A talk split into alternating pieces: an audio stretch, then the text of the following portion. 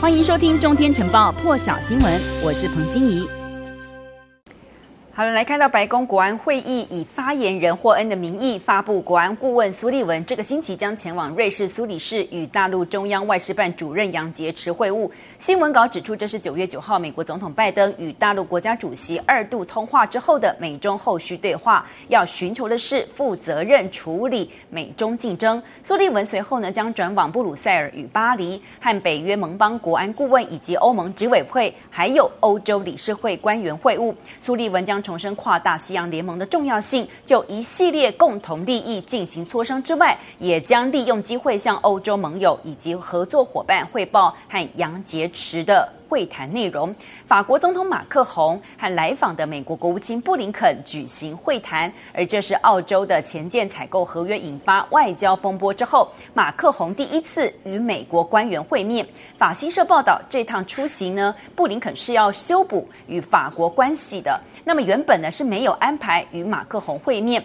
布林肯和马克宏的一对一会谈大约有四十分钟。都同意了，当下有机会深化，还有强化双方合作，也就是还有许多困难克服要克工作要克服。那么法国总统府呢也表示，这个部分呢是有助于恢复双方的互信。布林肯稍早的时候呢，其实是先和法国外交部长勒德里安会面，双方详谈了一个小时。美国国务院官员表示，布林肯接着前往法国总统府，原本是排定和马克宏的外交顾问伯纳来进行会面。但是却获得了和马克宏直接一对一会面的机机机会。那么两个人会谈的气氛呢，据说比较严肃。但是其实布林肯的巴黎行，早在澳洲潜舰合约事件爆发之前就已经安排好了。原本目的是参加经济合作及发展组织 （OECD） 会议，而在巴黎参加这个会议的是美国气候特使凯瑞。他说，拜登总统就希望可以亲自和马克宏会面。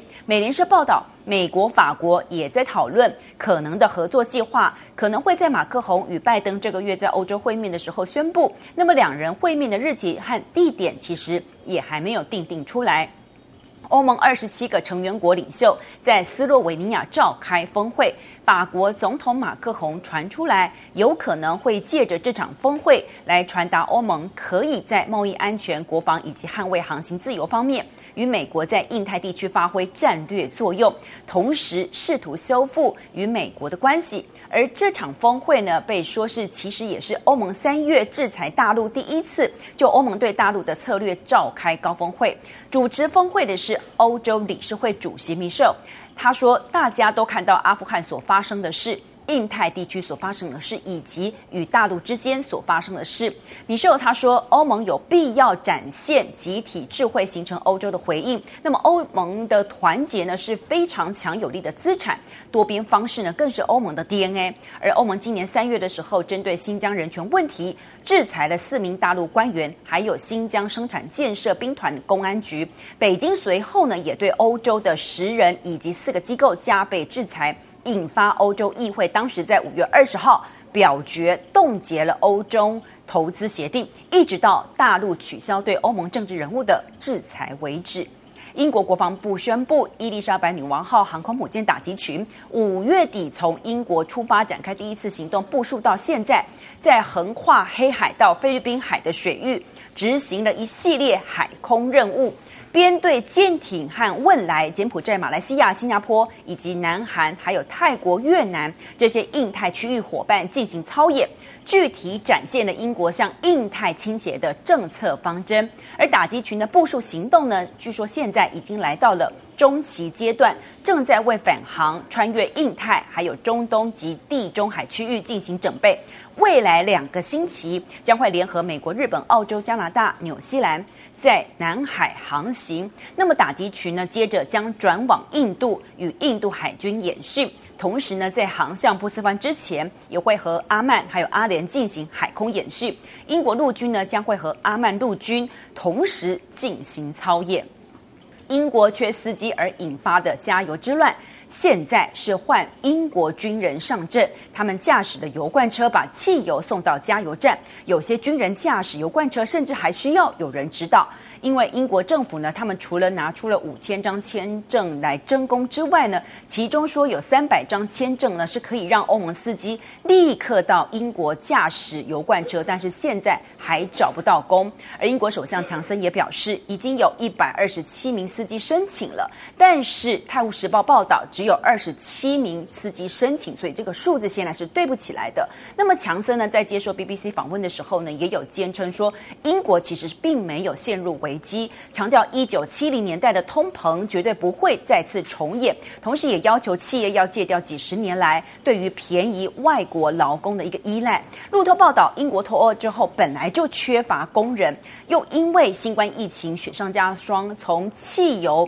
猪肉、禽类还有瓶装水这些这供应链，现在在英国都出现短缺的现象。诺贝尔奖颁发物理学奖，由日裔美籍学者真锅熟郎，还有德国科学家哈斯曼以及意大利学者。帕里西获奖了，他们分别是两名气候专家以及一名理论家。那么，因为气候模型以及对于物理系统的理解而获得表扬。但是在这场颁奖典礼上呢，意大利学者这个帕里西他就警告，气候变迁将会是人类面临的巨大威胁。那么，今天颁发的这个物理学奖呢，是从一九九五年来。第一个表彰气候研究的诺贝尔物理学或化学奖，当年的化学奖是颁给关于地球臭氧层破洞的研究。而值得注意的是，九十岁的日裔美籍气候学家真锅淑郎，他在台湾时间昨天五号傍晚五点的时候，接到来自瑞典皇家科学院告知他得奖的电话。